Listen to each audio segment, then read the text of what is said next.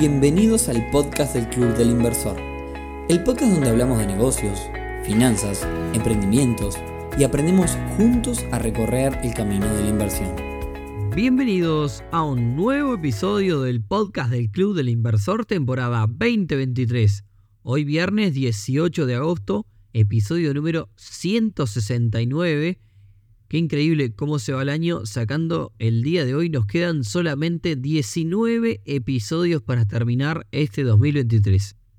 En fin, como les decía, episodio número 169, que como todo episodio terminado en 9, es uno de esos en donde respondemos sus preguntas. Así que no se diga más y allá vamos. Pero antes de arrancar, y por si es la primera vez que escuchás este podcast, mi nombre es Nicolás y junto a mi socio Rodrigo llevamos adelante una comunidad de pares alrededor de las inversiones para que puedas aprender, consultar referencias y encontrar gente en la misma sintonía. Si querés saber más, te esperamos en clubdelinversor.ui. Dicho esto, arrancamos con la dinámica de hoy, que son las preguntas que ustedes nos hacen a, través de nuestras redes, sobre todo nuestro Instagram, arroba Club del Inversor UI, así como también por mensaje, correo y demás. Así que bueno, vamos a ir comenzando con las preguntas de hoy. Primera pregunta, y esta viene de las redes. ¿Recomendás ir a la universidad? Bueno, esta no es la primera pregunta que, que me hacen sobre el tema. Y la respuesta es sí, recomiendo muchísimo. Si bien hoy día hay muchas personas en las redes hablando de que cuanto antes abandones tus estudios y comiences lo antes posible con el mundo de los negocios, eh, te va a ir mejor. La realidad, en mi caso, me gradué de ingeniero en informática, pero la universidad me dejó mucho más que eso, me dejó contactos, me dejó oportunidades, sobre todo preparación. ¿De qué tipo? Aprender a organizarte, aprender a priorizar, aprender a trabajar en equipo, aprender a hacer discursos, aprender a hacer presentaciones efectivas. Y podría seguir con un montón de habilidades que desarrollé en la universidad o que mejoré o aprendí en la universidad, más allá del aprendizaje puntual que en mi caso tengo eh, de formación en, en tecnología. Son habilidades que hoy me sirven para los negocios y para las inversiones. Por ende, la realidad es que si tenés la posibilidad de estudiar algo que te guste en la universidad, vas a tener el plus que te va a dejar un montón de valor más allá de lo que vayas a estudiar. Por eso, mi recomendación es que sí, cuanto más formación puedas tener, más eh, enriquecedor va a ser para vos como a nivel de desarrollo personal y eso te va a servir para más adelante hacer negocios y sobre todo este, para, digamos, eh, concretar cosas. Segunda pregunta. Estoy por comprar un auto. Y la pregunta es, ¿me lo compro contado o lo financio e invierto ese dinero? Bueno, acá la respuesta es puramente matemática y depende de la tasa que te hacen, que te vayan a hacer sobre la financiación. Si fuese una tasa cero, obviamente financiarlo es lo más conveniente e invertir ese dinero va a ser un mejor negocio. Ahora bien, para, para que invertir eh, ese dinero sea, sea mayor negocio, hay que eh, ir a los números. Vayamos un poco a los números entonces. Generalmente las financiaciones de vehículos andan cerca del 1,5 mensual o 18% anual, que es lo mismo. Entonces, vos deberías invertir a una tasa superior al 18% anual, que es una en dólares, que es una tasa enorme. Por tanto, en ese caso, me parece conveniente ir al contado, ya que lo que puedas invertir arriba de esa tasa va a ser muy arriesgado. La otra opción es que, más allá de que vos decidas invertir el dinero, que quizás en vez de decir salgo a invertirlo, tenés una oportunidad, un pasamanos, algún negocio para hacer rápido con esos. Compraste un auto de 20 mil dólares y financiás 12 o financiás 10, la mitad si tenés algo rápido para hacer con esos 10 mil dólares que te dejen buen dinero, bueno, repito, es una cuestión matemática. Tasa de financiamiento versus la rentabilidad de la inversión, la tasa a la que vas a colocar ese dinero. Si la tasa de financiamiento es más grande que la de la inversión, entonces pagas al contado, de lo contrario financiás y te pones a invertir. ¿Bien?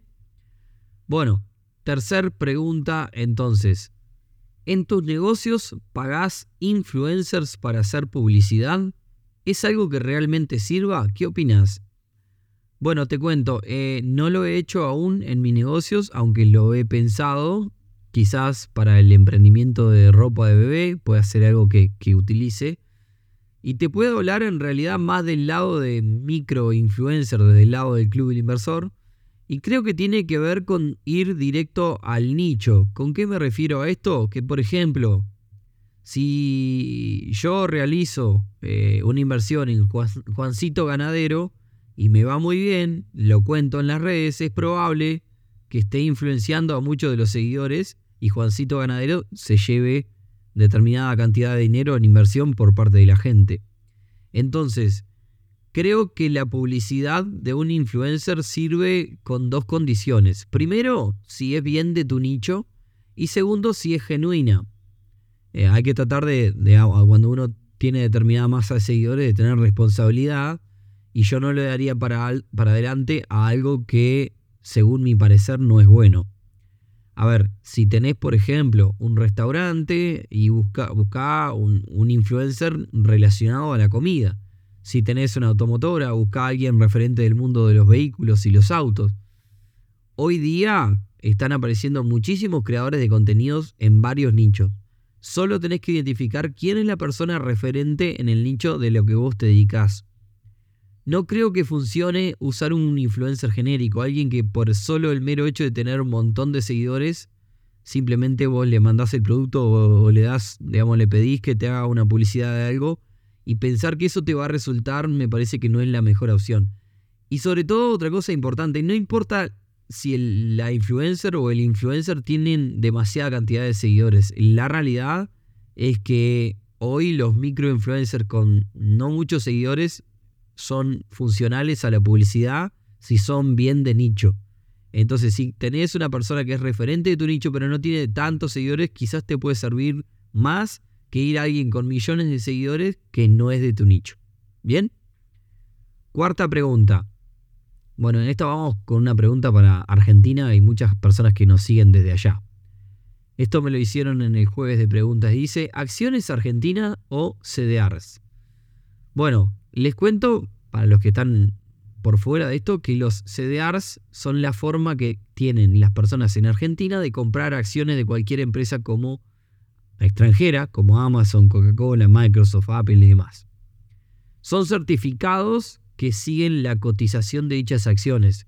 Creo que se llama certificado de depósito argentino, una cosa así es, la, la sigla. La realidad es que hoy día la volatilidad que hay en Argentina es tremenda todos estaremos al tanto de, sobre todo, la tensión política después de estas últimas elecciones paso. Entonces, comprar acciones extranjeras sería una inversión con bastante sentido, sobre todo bastante más conservadora.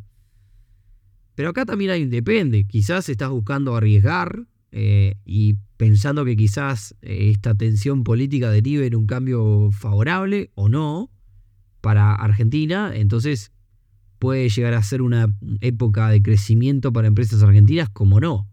A ver, es un tema de perfil. Para un perfil conservador no sé si le recomendaría ir por empresas locales, dada la volatilidad y la tensión que hay hoy en Argentina. Bien, así que al final del día la respuesta es un depende de tu perfil. Quinta pregunta. Tengo un apartamento para alquilar. ¿Lo alquilo en unidades indexadas si el inquilino acepta? ¿Me sirve?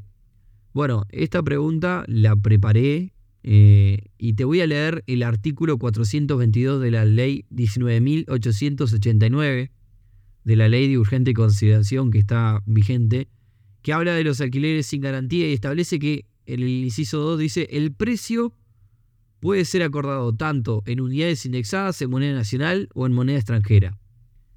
Así que, como poderse, se puede, eso para empezar. En segundo lugar, normalmente los alquileres se acuerdan en pesos o en dólares, dependiendo, eh, te diría que dependiendo del precio. Eh, generalmente las propiedades grandes se negocian en dólares. Y se va ajustando periódicamente.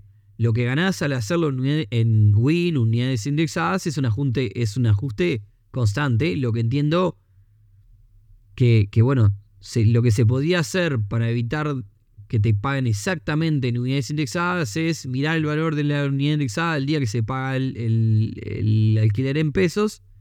Y si, bueno, el alquiler son 10.000 unidades indexadas, se tiene que pagar el equivalente en pesos a ese día. Bien, es como un reajuste constante eh, que entiendo al arrendador le puede convenir, pero no sé si al, inquilino. Eh, y bueno, como dicen, no hay peor que gestión que la que no se hace.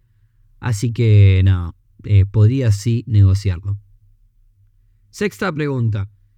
Sobre el fondo, este fondo me lo preguntan un montón. Sobre el fondo centenario, ¿cuánto rinde en promedio y se pueden hacer aportes periódicos? Eh, esto, como decía, me lo preguntan bastante.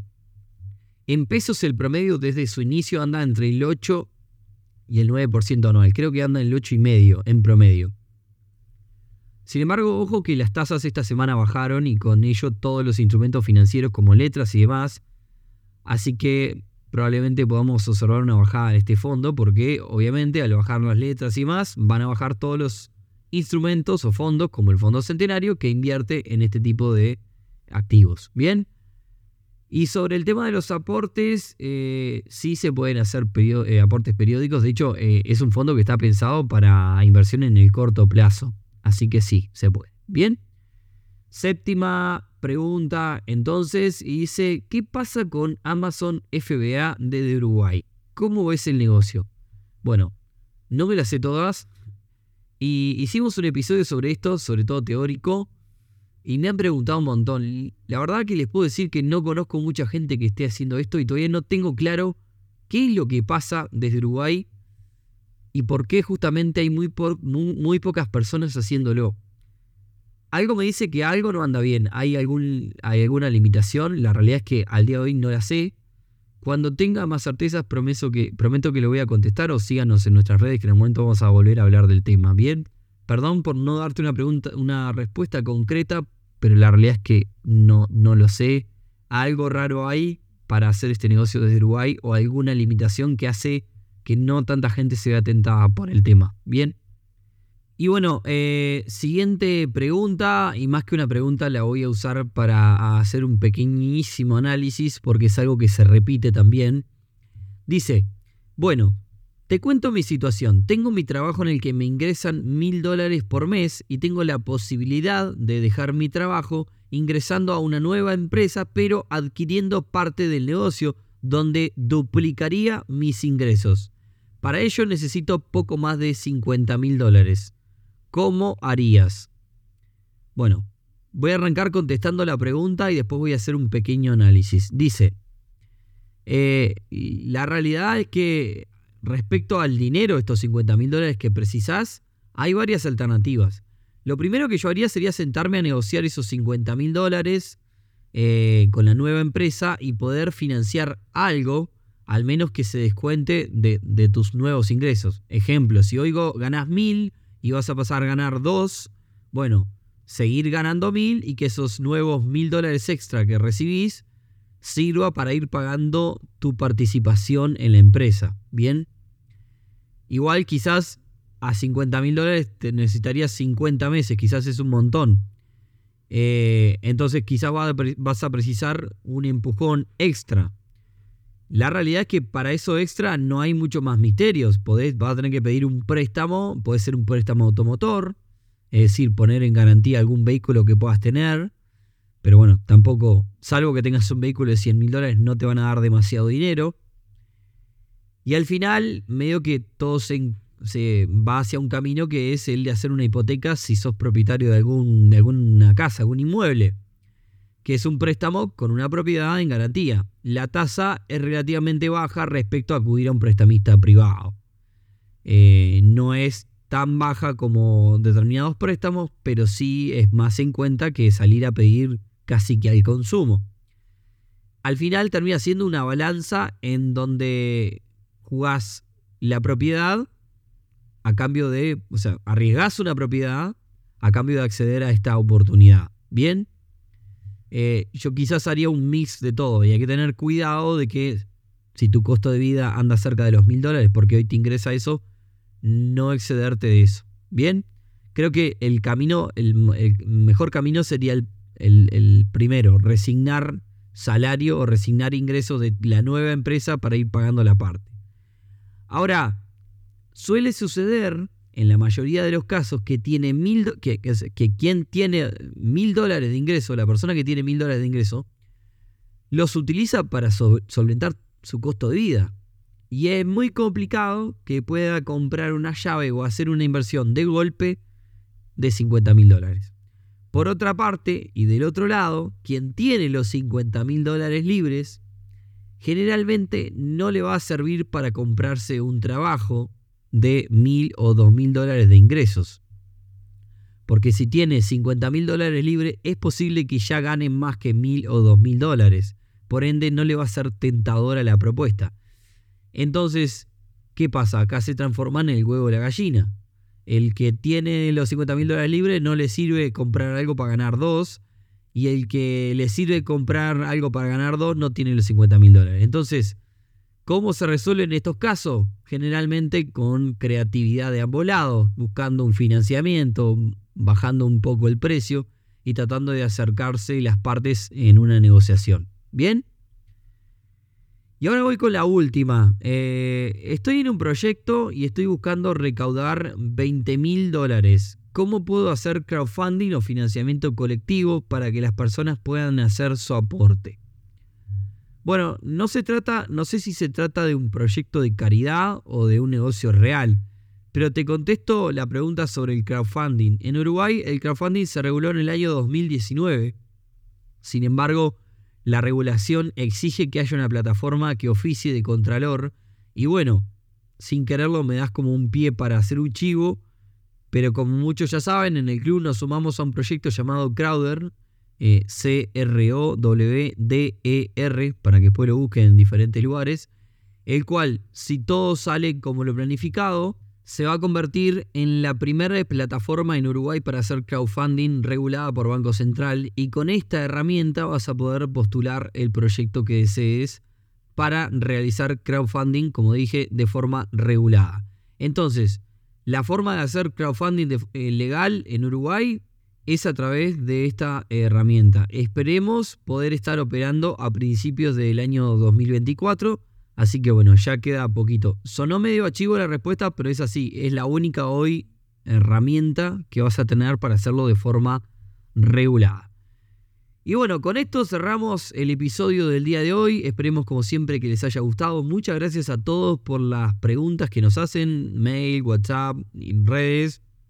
Como siempre nos sirven mucho para hacer estos episodios y poder contestar de forma más descontraturada que en las redes.